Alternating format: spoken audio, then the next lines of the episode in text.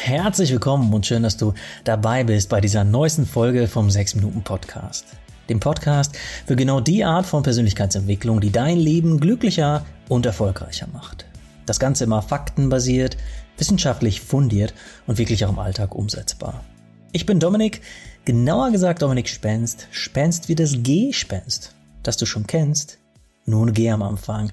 Ich bin der Autor der 6 Minuten Journals und freue mich auf die nächsten 6 Minuten mit dir. Heute geht es um Selbstliebe.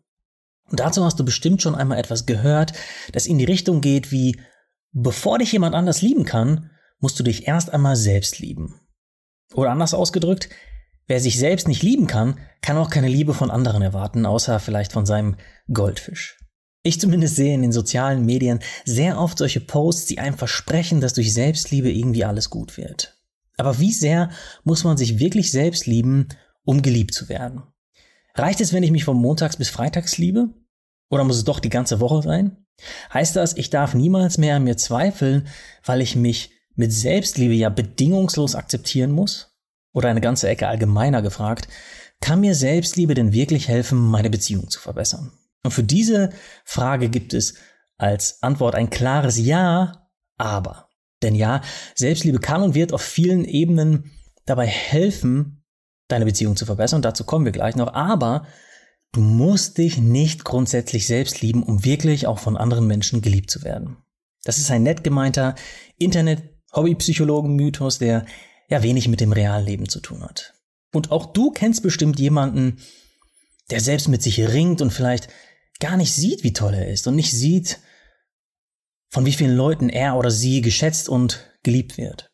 Und das, finde ich, sollte grundsätzlich feststehen, bevor man intensiver in das Thema Selbstliebe eintaucht.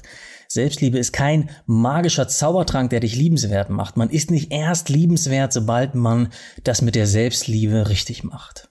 Aber, und das ist der viel entscheidendere Punkt in meinen Augen, du kannst die Liebe von anderen auf jeden Fall besser annehmen, wenn du ebenfalls tief in dir davon überzeugt bist, dass du liebenswert bist und dich selbst auch annimmst und dich im Großen und Ganzen so liebst, wie du bist genau dieses Annehmen können ist ein ganz wichtiger Dreh- und Angelpunkt und das fällt den meisten schwer, die mit ihrem Selbstbild hadern. Viele schrecken sogar davor zurück, die Beziehung mit sich selbst zu verbessern, weil ein Teil von ihnen denkt, wenn sie sich um sich selbst kümmern und andere mal zurückweisen, könnten sie egoistisch wirken und so Freundschaften oder Partnerschaften gefährden. Dabei bedeutet Selbstliebe gar nicht, dass man sich krankhaft über die Mitmenschen stellt, sondern vielmehr, dass man sich selbst wohlwollend begegnen kann. Und zwar nicht nur den eigenen Bedürfnissen und Stärken, sondern auch den eigenen Fehlern und Schwächen wohlwollend begegnen kann. Und auch Studien zeigen, je mehr Selbstliebe du lebst, du hast, desto besser wird nicht nur die Beziehung zu dir selbst, sondern auch die Beziehung zu deinen Mitmenschen. Und damit wären wir schon bei der Frage, die das Herzstück von diesem Podcast ausmacht, nämlich wie kommst du jetzt ins Tun? Wie lernst du dich selbst mehr zu lieben und kannst so die Liebe anderer nicht nur besser annehmen, sondern auch besser erwidern? Kurz gesagt, indem du öfter für dich selbst einstehst. Und ja, ich weiß, das klingt jetzt erstmal kontraintuitiv, denn wer Kante zeigt, stößt nicht immer auf mehr Liebe, oftmals sogar ganz im Gegenteil. Nichtsdestotrotz ist Selbstbehauptung ein immenser Akt der Selbstliebe, den wir stets aktiv im Alltag üben können. Je öfter wir für uns einstehen, umso mehr hebt sich unser Selbstbild aufs nächste Level, weil wir immer mehr im Einklang mit unseren wahren Bedürfnissen und Werten stehen.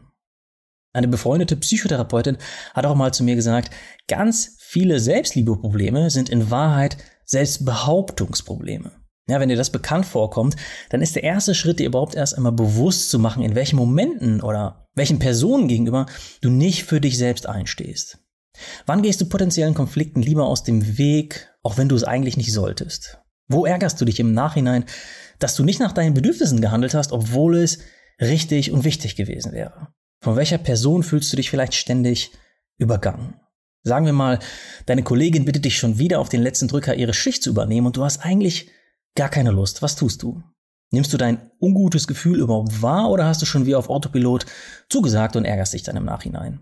Oder hast du gar kein Problem, bei deiner Kollegin Nein zu sagen, aber wenn dich deine Chefin fragt, dann erstarrst du erstmal zu Eis. Sobald du genauer weißt, wo deine Selbstbehauptungsbaustellen liegen, ist schon viel geschafft.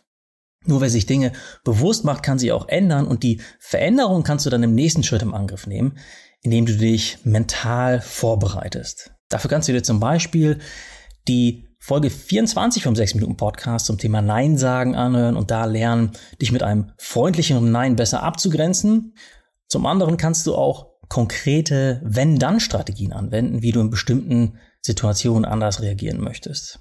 Ja, pick dir erstmal die Baustelle raus, die gerade in deinen Augen am meisten drückt. Also zum Beispiel, wenn meine Chefin mich das nächste Mal überrumpelt, dann möchte ich erst einmal kurz durchatmen und meine Gefühle wahrnehmen und erst danach reagieren. Wenn du das geschafft hast und dein Verhalten so angepasst hast, dass du besser für dich einstehst, dann kannst du die nächste Selbstbehauptungsbaustelle in deinem Leben in Angriff nehmen. Und natürlich brauchen kleine Versprechen an dich selbst immer etwas Übung. Sie werden nicht immer sofort klappen, aber genau darum geht es ja. Peu à peu zu mehr Selbstbehauptung zu kommen und so im Endeffekt deine Selbstliebe zu stärken. Also nochmal kurz zusammengefasst.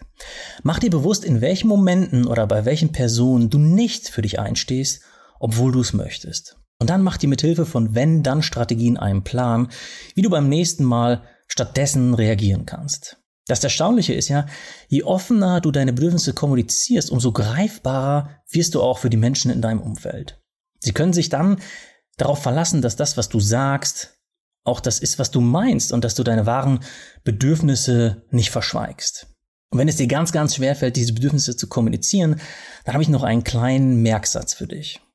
Es geht keine Information verloren, wenn man etwas freundlich sagt, aber es gehen alle Informationen verloren, wenn man gar nichts sagt.